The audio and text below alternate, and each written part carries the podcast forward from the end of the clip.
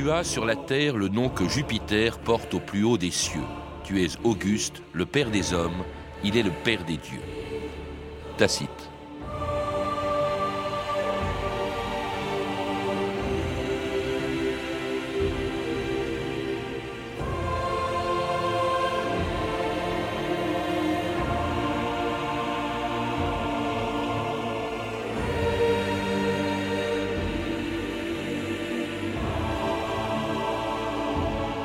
2000 ans d'histoire.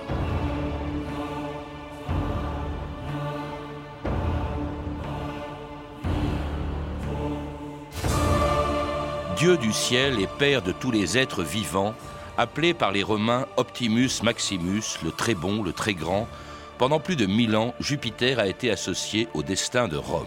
Depuis sa fondation par Romulus il y a 2800 ans, jusqu'à ce que l'empereur Constantin se convertisse au christianisme. Dès lors, les Romains ont commencé à se détourner du plus grand de leurs dieux, et lorsqu'en 410, les Goths d'Alaric sont entrés dans Rome et l'ont mis à sac, il y avait déjà cent ans que sur le Capitole, les généraux victorieux ne célébraient plus leur triomphe devant le temple de Jupiter, que les empereurs n'y consultaient plus les augures, que la ville n'était plus la capitale de l'Empire, et Jupiter le premier de ses dieux.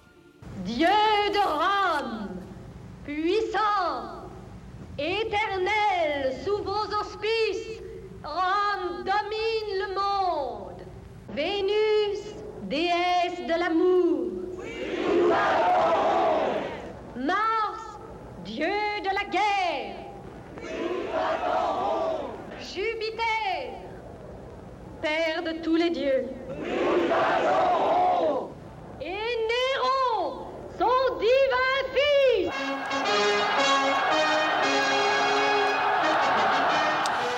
Jean-Maurice de Morémy, bonjour. Bonjour. Alors c'était un extrait de Covadis, l'avènement de Néron en 54. Néron qui, comme beaucoup d'empereurs, se prenait pour un dieu. En tout cas, on vient de l'entendre comme le fils du plus important dieu de Rome, auquel vous venez de consacrer avec John Shett un livre publié chez Larousse, Jupiter et la puissance de Rome.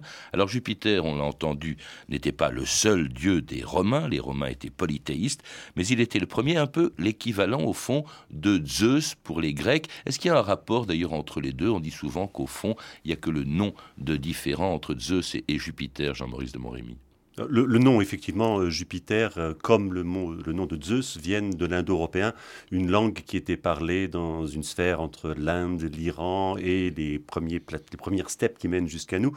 Et le, mot Jupiter se décompose en Dieu, pater, Dieu, pitar, Dieu, c'est un mot qui existe encore en français, comme on le sait. Dieu signifie ce qui brille, le ciel lumineux. Et Dieu pater, c'est Dieu Père, ça donne Jupiter en, latin. Et Zeus, c'est le même mot Dieu, si on le prononce un peu différemment, ça devient Dios et ça donne Zeus. Donc c'est vraiment le même mot et ça signifie le ciel étoilé.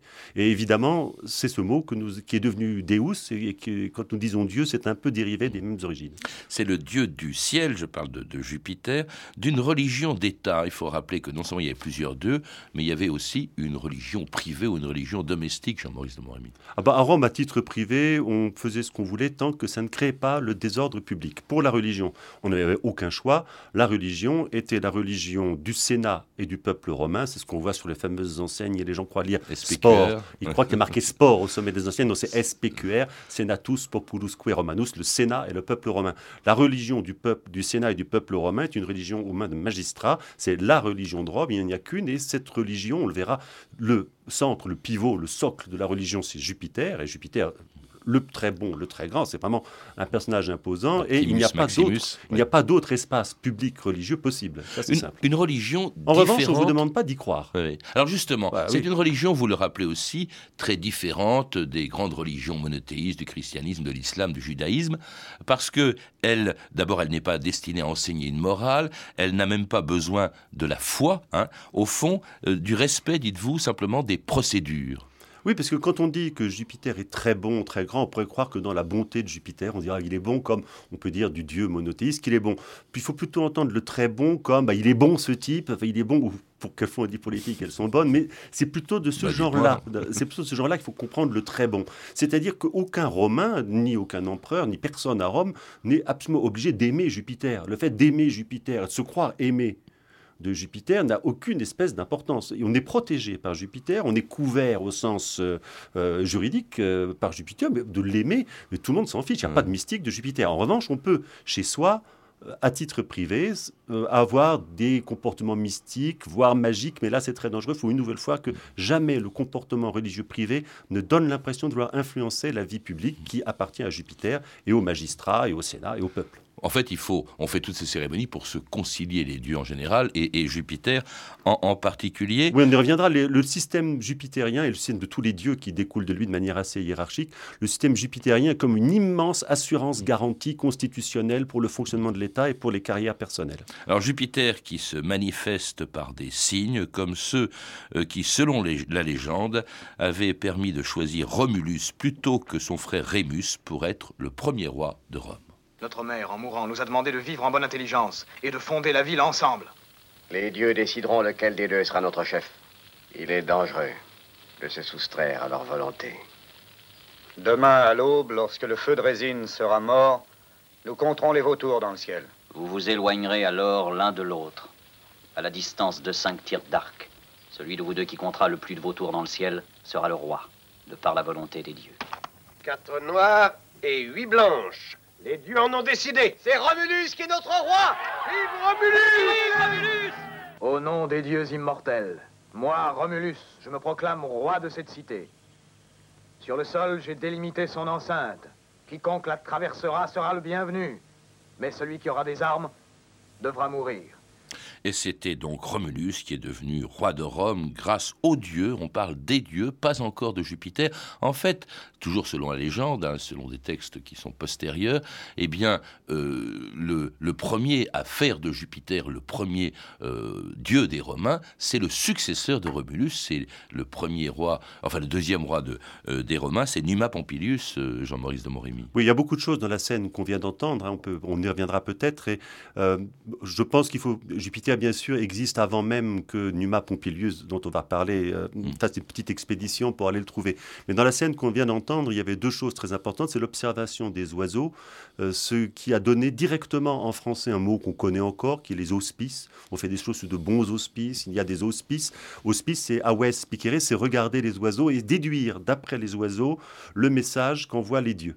Et donc là, on voit très bien l'importance d'observer les auspices et de, avec tous les métiers qui vont être des gens qui vont examiner le vol des oiseaux. C'est très important à Rome.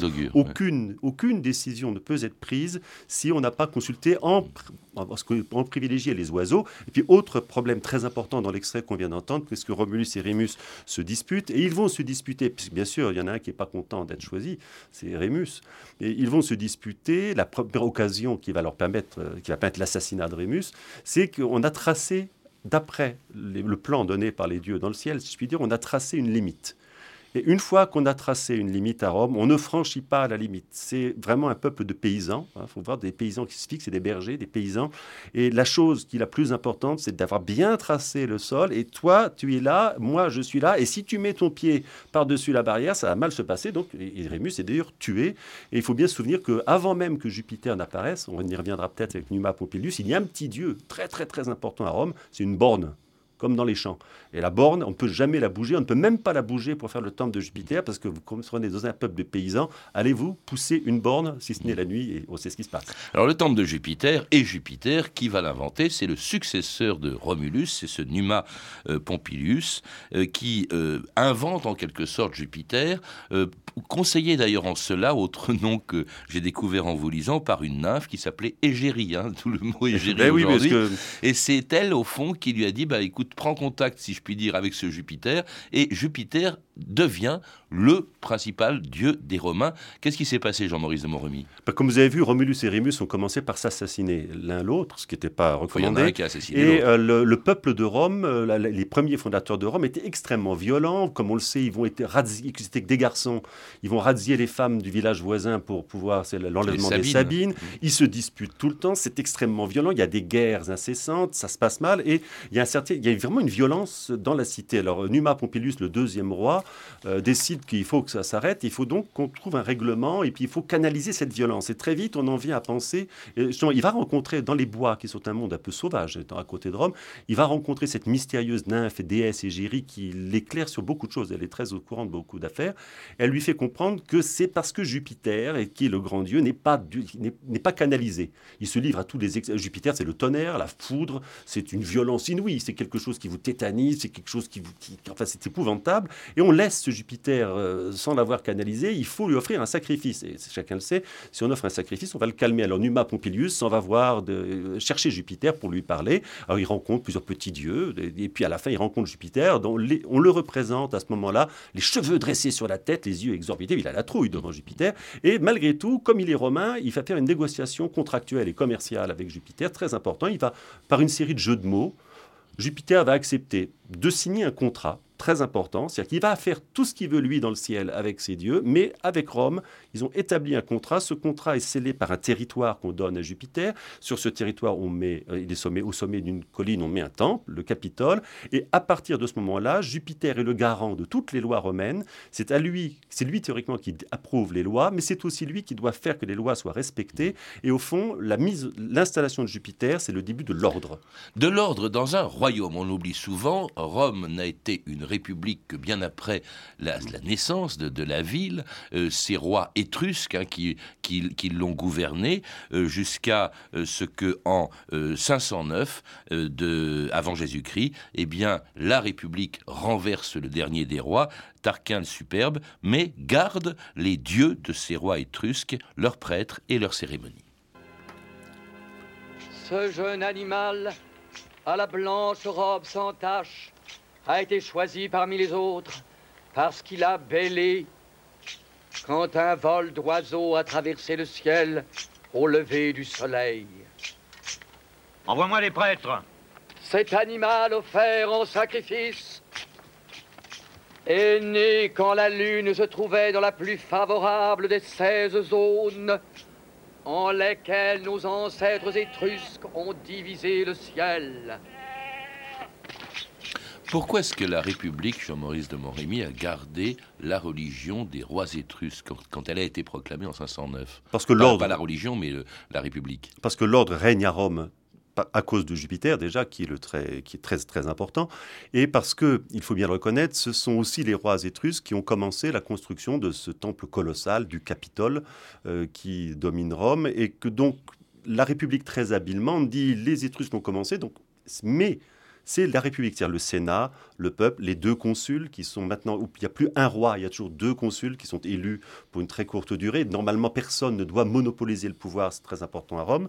Mais bien sûr, la grande cérémonie qui va rendre le Capitole opératoire, si je puis dire, c'est la cérémonie présidée par les fondateurs de la République. C'est-à-dire les Étrusques ont construit, mais c'est les fondateurs de la République qui inaugurent, qui inaugurent le monument. Et c'est un mot très important en romain qu'inauguration, car inaugurer, c'est vraiment se mettre. On, on a parlé des augures. Ben, inaugurer, c'est vraiment mettre les pouvoirs suprêmes et les pouvoirs des dieux dans un, dans un territoire très défini.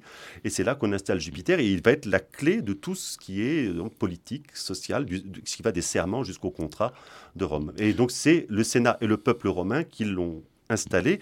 Et jusque-là, plus personne, d'ailleurs, n'aura, il n'y aura jamais de roi à Rome. Hein. Même les empereurs, on y reviendra peut-être, ne sont pas des rois. Alors, toute religion a ses prêtres, on les appelait à Rome des flamines. Le plus important était le prêtre, le flamine de Jupiter. Alors, sa vie était euh, franchement pas, pas agréable. Il était obligé de rester euh, dans la ville. Euh, vous dites, dans le territoire, oui, dans, le territoire. Il doit assurer une présence physique continue à Rome. Le pied de son lit sont enduits de terre, le sol romain. Il ne peut pas passer plus de deux nuits sans y dormir. Le flamen ne porte sur, lui rien qui soit noué, ni son bonnet, ni sa ceinture, ni euh, ne comporte de nœud. Et s'il glisse son doigt sur son doigt un anneau, celui-ci doit être euh, à jour et creux. Enfin, c'est très compliqué d'être flamine à Rome et surtout flamine de Jupiter, parce qu'il y avait des flamines pour d'autres dieux. C'est assez compliqué. D'ailleurs, c'est pour ça que c'est un poste temporaire et c'est c'est comme un magistrat.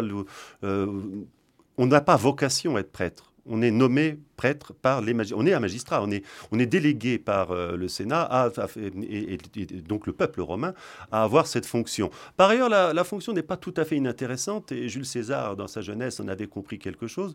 C'est que comme c'est ce prêtre qui doit notamment, avec d'autres, euh, s'occuper des augures, etc., si on se débrouille bien, pendant qu'il y a une réunion du Sénat, le, le système juridique romain est tel, ce système d'assurance et de garantie, qu'on ne peut pas ouvrir une réunion du Sénat sans que Jupiter soit d'accord. Il y a les moyens très simples, on y reviendra, de savoir si Jupiter est d'accord.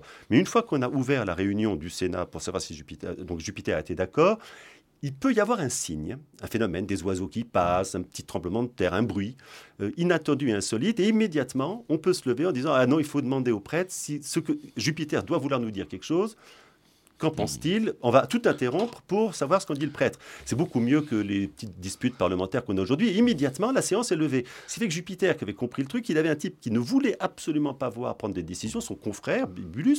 Et ben à chaque fois que l'autre donnait un projet de loi, Jupiter dit Ah ben non, non les, oiseaux chantaient. Ah, on a entendu peut-être un coq. C'est un signe, on va se réunir pour interpréter, savoir si Jupiter est d'accord ou non. Ça suspendait la séance. Et voilà une manière, je, on peut la conseiller peut-être actuellement à l'Assemblée nationale. Il suffirait pour cela de mettre. Mais n'y voyez pas de d'y mettre des poulets. Je vous dirais tout à l'heure, quand on dit des poulets, je parle bien des gallinacés. Hein. Et on verra pourquoi l'importance du poulet est très. Alors, les prêtres, c'était aussi les sacrifices, les sacrifices à tous les grands moments de l'histoire des, des Romains. Euh, les jeunes, par exemple, les jeunes Romains, quand ils devenaient citoyens, euh, faisaient un sacrifice devant le temple de Jupiter. Les généraux victorieux, les généraux victorieux, ils avaient droit à un triomphe, comme on disait. Ce triomphe se terminait toujours devant le temple de Jupiter.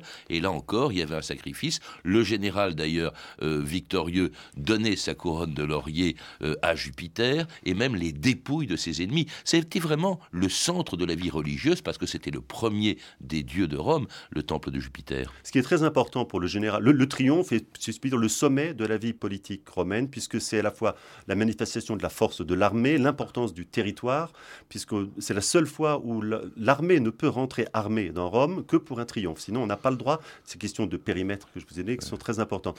Et aussi, le triomphateur, lorsqu'il arrive, il est vêtu comme la statue de Jupiter. C'est-à-dire que momentanément, il est, il est, couvert de minium. De minium, ce fait qu'il est. la statue de Jupiter était à l'origine une statue étrusque, elle était en terre. Et donc, il est couleur de terre, il est revêtu des habits de Jupiter, il porte un certain nombre de choses, il va procéder au sacrifice, mais il est Jupiter. Ce qui est très important, ça veut dire que l'impérator, le, le chef, le chef vainqueur, l'impérator est un peu Jupiter déjà. Et donc, il n'est Jupiter que temporairement. Mais ça va être très, très important dans l'esprit romain. Et puis, tous les sacrifices, les jeux, un certain nombre de cérémonies que nous connaissons bien euh, dans la mémoire collective, sauf les gladiateurs. Tout le reste, ce sont des cérémonies offertes pour Jupiter ou pour les dieux, et toujours par les chefs, en tant que à la fois prêtre et magistrat. Quand Rome, vous le rappelez aussi, quand Rome déclare la guerre, c'est au nom de Jupiter, ce sont des fessiaux, c'est-à-dire d'autres prêtres, des, prêtres qui, sont chargés, un peu des ambassadeurs en quelque sorte, mmh. d'aller signifier que Rome est en guerre contre eux au nom de, Jupiter. C'est ce qu'on appelle les fessiaux. Oui, alors ces, deux, ces deux prêtres, ils sont en fait chargés de, de marquer une limite. C'est toujours la même chose. Ils aiment bien faire de l'arpentage, les Romains. Donc au début, quand Rome était petite, ils allaient arpenter chez les voisins, ils lançaient une lance dans le territoire d'en face, et ça voulait dire que c'était une sorte de déclaration de guerre. Puis plus tard, c'était tellement grand que c'était très difficile d'aller chez les voisins euh, faire ces rites. Donc ils avaient défini un petit espace. il suffisait de lancer un javelot au-dessus de ce petit espace qui se trouvait à Rome pour que la guerre soit déclarée. Et puis alors il y avait, vous l'avez dit, les augures chargés d'interpréter les messages de Jupiter quand on euh, voulait justement les consulter toujours avant de prendre une décision. Jupiter Optimus Maximus. Jupiter Optimus Maximus. Nomme-toi, citoyen. Caius de Julie, dit César. Parle. Je demande humblement que vous consultiez les augures pour que Rome sache si les dieux soutiennent mon action. Tu es entré dans la cité en armes. Je préfère t'avertir que c'est rarement un bon présage. Les dieux savent que mes intentions sont pacifiques. Le peuple également doit le savoir. Soit. Les augures seront consultés à la première lueur de l'aube. Que les oiseaux s'envolent ou bon leur semble. Grand Jupiter, je te demande de nous envoyer des signes clairs dans les limites que j'ai tracées. Les augures sont favorables.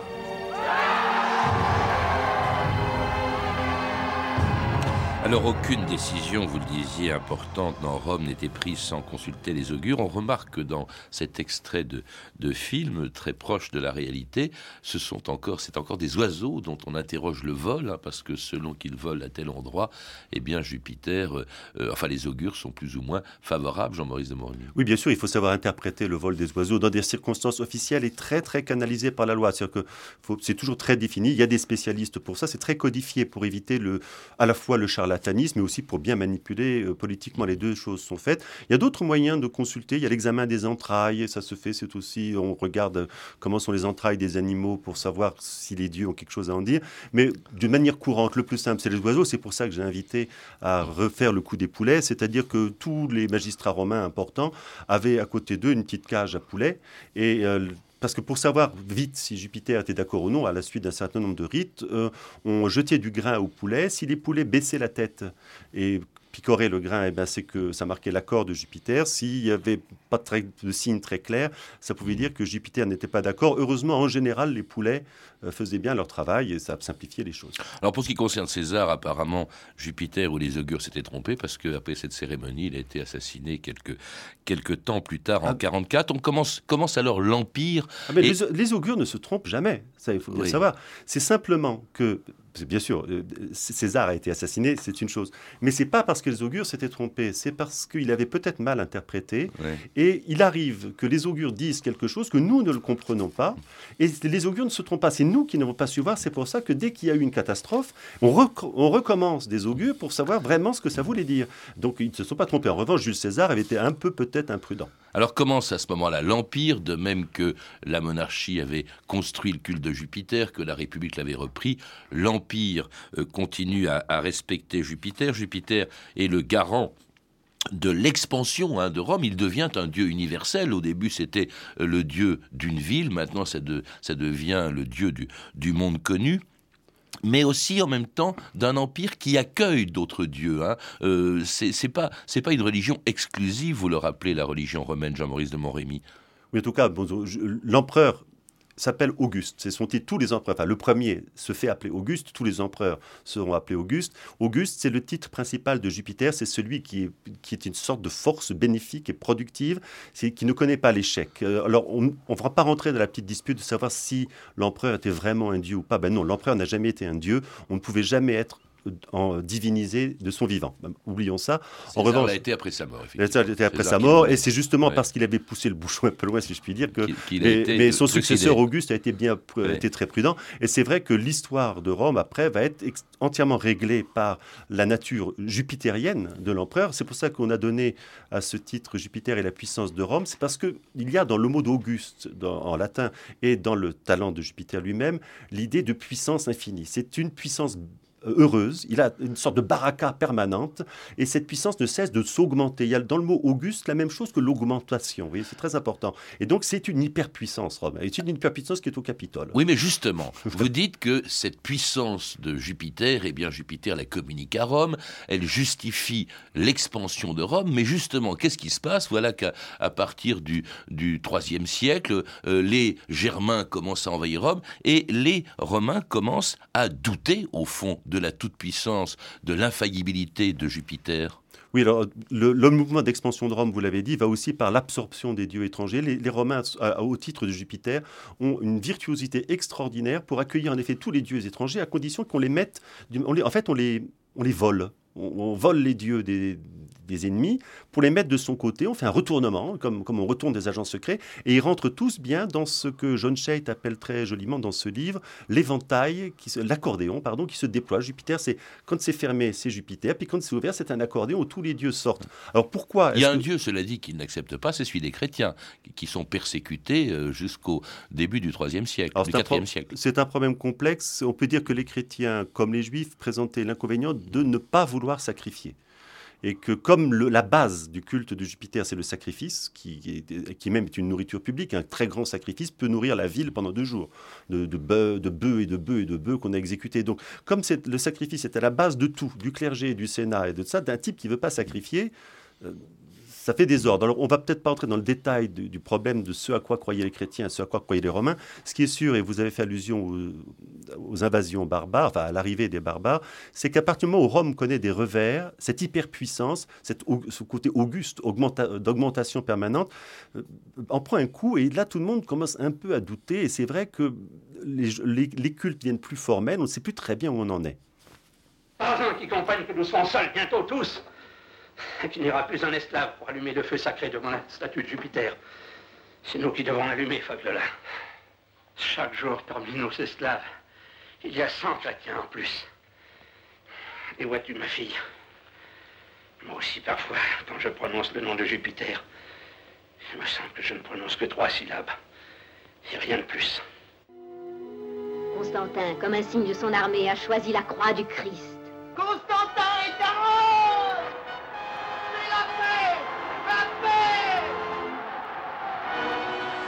Et c'était l'entrée de Constantin à Rome après sa victoire au pont Milvius sur son rival Maxence en 312. Alors là, c'est une catastrophe, même si c'est un général victorieux, c'est une catastrophe pour Jupiter. D'abord parce que ce général Constantin, empereur Constantin, eh bien, il fait, contrairement à ce que faisaient tous les, généraux vainqueurs avant lui, il ne va pas devant le temple de Jupiter, hein, faire des sacrifices, pas du tout, il le néglige. Ben, il fait son, Constantin fait son triomphe, il va directement au Palatin, qui est une autre colline de Rome, parce que c'est là que se trouve l'administration. C'est-à-dire, lui, il va carrément là où c'est important, c'est à l'administration. Effectivement, le cortège du triomphe admirable qui fonde la puissance de l'empereur, le cortège triomphal ne s'arrête pas, euh, il n'y a pas de sacrifice, il n'y a rien. Et d'une certaine manière, à ce moment-là, Jupiter ne sert à rien. Il va plus servir à rien du tout, parce qu'il va plus jamais. Enfin, l'empereur ne va plus jamais s'intéresser à Jupiter. Il n'interdit pas hein, le ah ben non, non, il y va pas. c'est qu'il autorise celui des chrétiens, en revanche, euh, avant de se convertir euh, lui-même. oui, mais plus, tard. À l'époque, il n'est pas chrétien, mais simplement, il n'y va pas. Et puis après, il va passer, euh, il va changer le, la place de la capitale, parce que pour des tas de raisons géopolitiques, la future ville de Constantinople, fondée par Constantin, sera centrale pour le gouvernement de l'Empire, comme l'était déjà l'Orient auparavant. Et, mais quand il va fonder cette ville, pas de Jupiter. Mm. Jupiter, bah, il est à Rome tout seul dans son temple qui commence à être loué pour des réunions ou des. c'est une sorte de palais des congrès. Et au fond, le clergé de Jupiter ne sert plus à rien. Comme le sacrifice, bientôt, il n'y a plus de sacrifice. Et bien, à ce moment-là, les religions, on, a osé la formule. La religion romaine, en fait, surtout Jupiter, religion politique, est morte par inadvertance. Oui, c'est la formule que, très vite, comme, comme Constantin gouvernait, que l'armée lui était très fidèle, qu'il maîtrisait entièrement l'appareil de l'État, bah, au fond, Jupiter, on y a fait aussi peu attention que nous faisons attention à Marianne. Mmh. C'est un beau jour, on nous apprenait que Marianne n'était plus dans les mairies et plus. Bon, ça ferait bien sûr un scandale, mais il ne semblerait pas que tous les Français pensent à Marianne tout le temps. Au fond, il était associé au destin de la ville, c'est à son expansion, à sa montée en puissance, et du même coup, euh, bah, c'était un avantage pour Rome, pour lui-même, et puis quand brusquement le déclin commence, ça a été le déclin de cette religion très étrange. Est-ce que les, les Romains y croyaient vraiment en Jupiter? Je pense que ça a été le déclin de la faillite d'un grand système d'assurance. Euh, la relation qu'on avait avec Jupiter et les dieux en général était une relation de type fiduciaire, comme on parle dans les assurances, dans les placements bancaires. C'était un placement qu'on faisait. On plaçait sa confiance dans les dieux. Ce n'était pas une question de foi et de croyance. On plaçait sa confiance dans les dieux comme on place son argent. On connaît bien aujourd'hui les problèmes que ça pose. Et si brutalement le système ne vous rend pas d'argent et ne fait rien du tout, et eh ben ça commence à aller très mal. Qu'est-ce qui reste? Qu'est-ce qui nous a laissé Jupiter? Le temple n'existe plus. En tout cas, il n'en a, plus que des ruines. Euh, Jean-Maurice de Moremi Jupiter en tant que tel n'a pas laissé grand-chose, c'était que beaucoup d'histoires, beaucoup de légendes, etc. Mais Jupiter, euh, il, a, il, a, tout de même été la, ce qui structurait la religion romaine, et ce qui a structuré la religion romaine et la politique romaine. Il en reste même beaucoup de choses dans le système politique de l'Occident, dans une certaine manière de réfléchir à la sphère publique, à la sphère privée, et, et dans de nombreux usages rituels bien sûr, qui ont beaucoup changé, de l'Église catholique romaine, qui s'est pas mal romanisée et qui a, dans cette espèce de rationalisme et de juridisme de, fonctionnement, beaucoup d'héritage de la religion romaine. Merci Jean-Maurice de Moremi. Pour en savoir plus, je recommande la lecture de votre livre, coécrit avec John Shedd, Jupiter et la puissance de Rome, publié aux éditions Larousse dans la collection que vous dirigez, Dieu, mythes et héros. Vous avez pu entendre des extraits des films suivants. Covadis de Mervyn Leroy en DVD chez Warner Home Video, Romulus et Remus de Sergio Corbucci édité en DVD par René Château, Masada, une série télévisée de Boris Sagal, Rome réalisé par Julien Farino, disponible en coffret DVD aux éditions Studio Canal, et enfin Fabiola d'Alessandro Blasetti. Vous pouvez retrouver ces références par téléphone au 32 30, 34 centimes la minute ou sur le site franceinter.com. C'était 2000 ans d'histoire. Merci à Florent Lagani, Michel Thomas, Emmanuel Fournier, Clarisse Le Gardien et Franck Oliva, et à notre réalisatrice Anne Kobilac.